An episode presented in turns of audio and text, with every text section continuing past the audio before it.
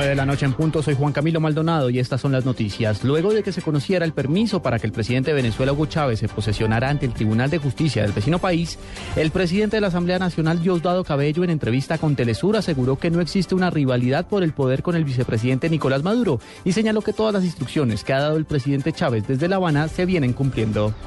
El que crea que y saque sus cuentas pensando que en Venezuela va a haber una ruptura entre los civiles y los militares, hablando de, de ala civil o ala militar, bueno, está sacando mal las cuentas. Nosotros estamos identificados con el pensamiento, la acción y la obra del comandante Chávez. Y no hay forma de traicionar eh, lo que ha venido haciendo el presidente Chávez. ¿Usted no aceptó a regañadientes la designación de Maduro? No, no, Maduro es el vicepresidente. Yo no tengo ningún problema de nada. Mira, al contrario. Además, yo debo, yo debo aclarar que me parece la decisión del presidente extremadamente acertada. ¿Por qué? Le hemos dicho que con Nicolás la revolución no se va a perder. Entre tanto, la oposición de Venezuela sigue inconforme con el hecho de que el presidente Chávez no cumpla con el proceso constitucional de posesionarse este jueves e insisten en que se está engañando a la población con el verdadero estado de salud del mandatario. Nuevamente piden una comisión médica que compruebe sus capacidades y su salud. Así lo propuso el diputado Miguel Ángel Rodríguez. Pedir la configuración de una junta médica que determine la circunstancia de salud del presidente de la República para saber cómo se califica la falta en la que, repito, desde el 10 de enero estará el primer mandatario nacional.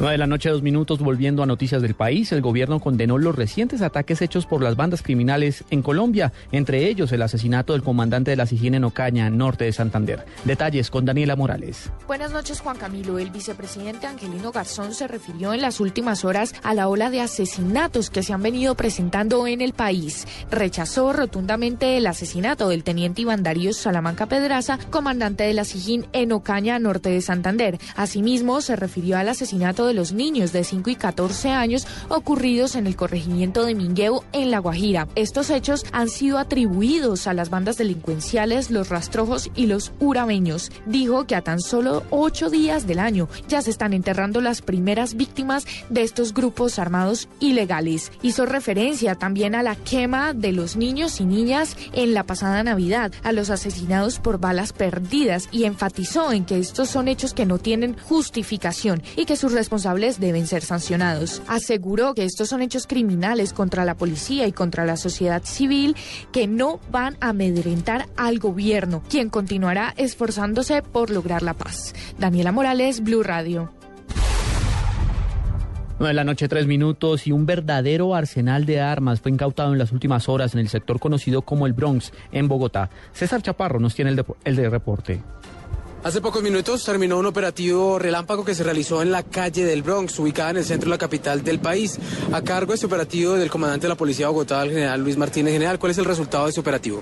En este operativo relámpago logramos incautar eh, siete armas de juego, eh, entre ellas una mini UCI, una escopeta Mosber, pistolas, revólveres, otras armas hechizas que no están dentro de las siete armas de juego, eh, digamos, de fábrica sino eh, gran cantidad de armas blancas, gran cantidad de alucinógenos, eh, eh, uniformes de uso privativo de la fuerza pública y gran cantidad de licor adulterado. General, muchas gracias. Pues estos operativos relámpagos se realizarán cada semana con más de 300 hombres. César Chaparro Pinzón, Blue Radio.